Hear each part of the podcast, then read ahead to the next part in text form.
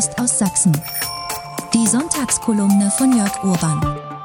Feindliche Übernahme.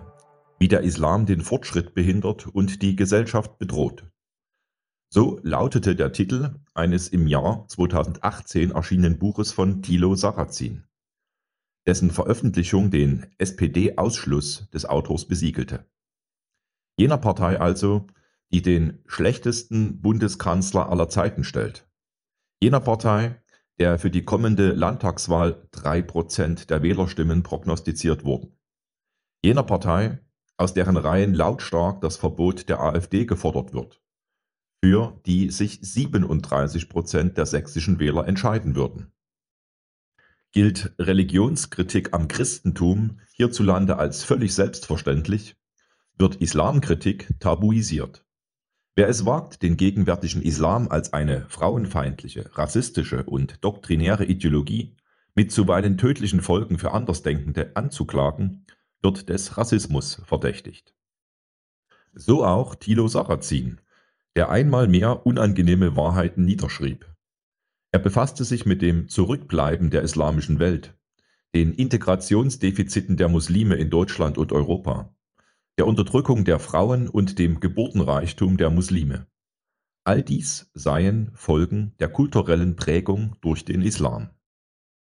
Dr. Peter Hammond aus dem südafrikanischen Kapstadt, als Direktor der Mission Frontline Fellowship weltweit tätig, analysierte 2010: Der Islam ist weder eine Religion noch ein Kult.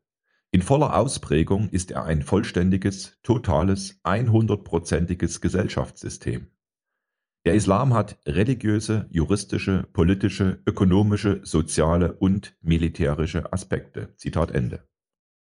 Für Dr. Hammond beginnt die Islamisierung in einem Land, sobald der Bevölkerungsanteil der Muslime groß genug ist, um für religiöse Sonderrechte zu agitieren, eigene Ernährungsvorschriften durchzusetzen, in den von ihnen bewohnten Großstadtvierteln islamisches Recht zu etablieren. Eine Entwicklung, die auch in Deutschland erkennbar ist. Jüngste Beispiele für den Islamisierungstrend sind die Errichtung eines muslimischen Kindergartens in Düsseldorf und die Planung des Baus einer Großmoschee im Zentrum von Dresden.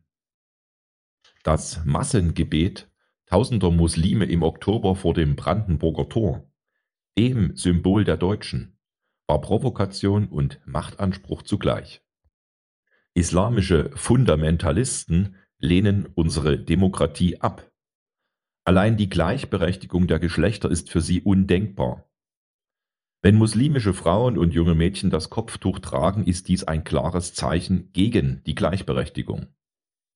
Deshalb spricht sich unsere AfD-Landtagsfraktion schon seit langem für ein Kopftuchverbot an Schulen und öffentlichen Einrichtungen aus. In Deutschland leben gegenwärtig circa 24 Millionen Menschen mit Migrationshintergrund. Ungefähr ein Drittel davon ist muslimischen Glaubens, Tendenz steigend. Allein 78 Prozent der 2023 in Deutschland Ankommenden waren Muslime.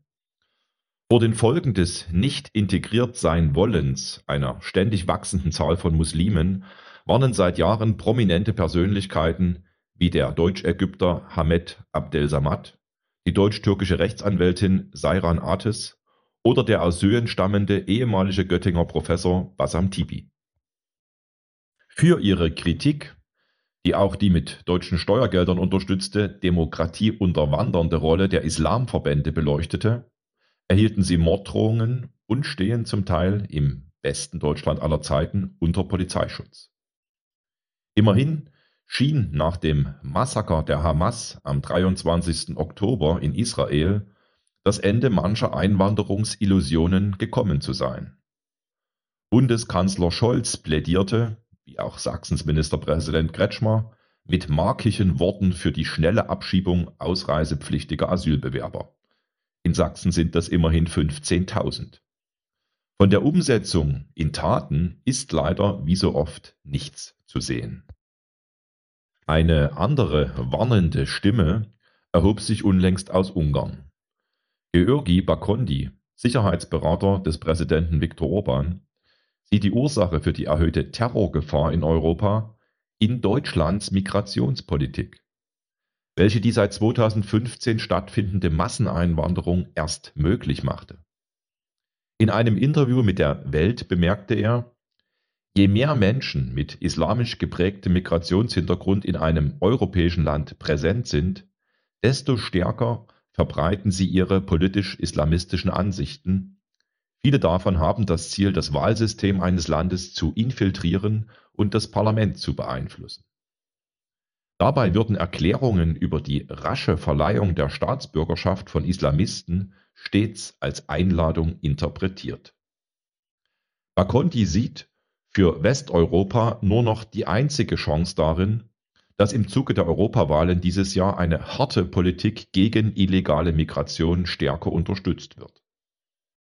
Liebe Zuhörer, sorgen wir also bei der angesprochenen Europawahl im Juni für ein starkes Abschneiden unserer AfD-Kandidaten.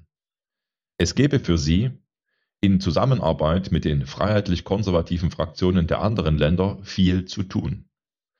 Solange im islamischen Kulturkreis Antisemitismus blüht und die Migranten von dort den freiheitlich-säkularen Rechtsstaat verachten, darf es aus diesen Ländern keine Einwanderung mehr geben. Asyl muss auf seine tatsächliche Bestimmung zurückgeführt werden. Die Europäische Menschenrechtskonvention wie auch die Genfer Flüchtlingskonvention dürfen nur in ihrem europäischen Kontext und nicht für Migranten aus aller Welt zur Geltung kommen. Eine solche Politik würde es schaffen, die wirtschaftliche und kulturelle Fehlentwicklung zu stoppen.